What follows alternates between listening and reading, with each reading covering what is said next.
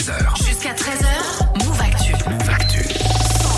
Les mercredis, Eh on oui. est avec euh, toi Geoffrey pour Move Gaming. Aujourd'hui, on se penche sur la Nintendo Switch. Ouais Sandra, c'est vrai que niveau console, depuis maintenant un an et demi, on se focalise beaucoup sur les consoles next-gen de nouvelle génération, Ouais. à savoir les PlayStation 5 et les Xbox Series. Alors beaucoup pensaient qu'avec l'arrivée de Google Stadia et la révolution cloud gaming, les consoles allaient disparaître petit à petit de nos salons.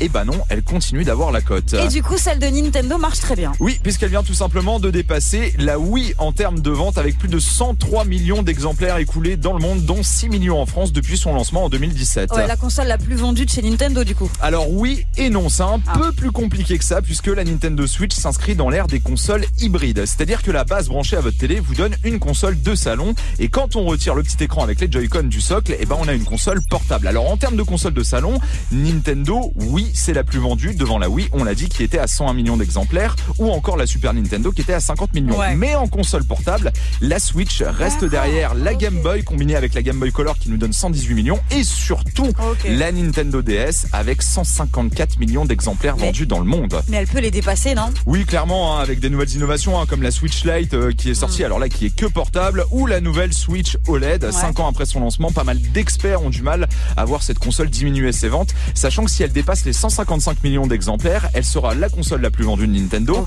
mais aussi la console la plus vendue de tous les temps en dépassant la PlayStation 2. Belle gosse. Et on arrive à expliquer son succès ou pas? Ouais, alors il y a plusieurs raisons. Hein. Déjà la diversité de la cible. hein. La. Switch s'adresse aux plus jeunes, mais aussi aux plus vieux, avec un catalogue très large en termes de contenu, un catalogue très fourni. Nintendo compte sur ses franchises, avec les Pokémon ou encore le nouveau Zelda hein, qui devrait arriver cette année, sans oublier ça, bien entendu.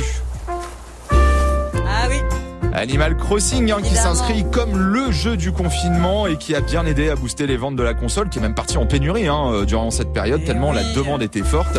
Et puis dernier point important, c'est quand même le prix, hein, avec pas mal d'offres en plus. La Nintendo Switch peut se trouver entre 250 et 350 euros neuf. C'est quasiment la moitié de ses concurrentes euh, directes, la PS5 et la Xbox Series, qui en plus de ça souffrent elle d'un manque d'offres avec des pénuries de composants. Donc la Nintendo Switch a encore de belles années devant elle et on la voit, on voit mal Nintendo euh, la lâcher tout de Ah suite. bah non, ça c'est clair. Tu comprends le succès de la Nintendo Switch, toi, Ouais, ou pas? carrément, carrément. Alors je pensais que la DS était moins vendue que ça. Je pensais Ah non, que la la Game Boy DS était, était au-dessus.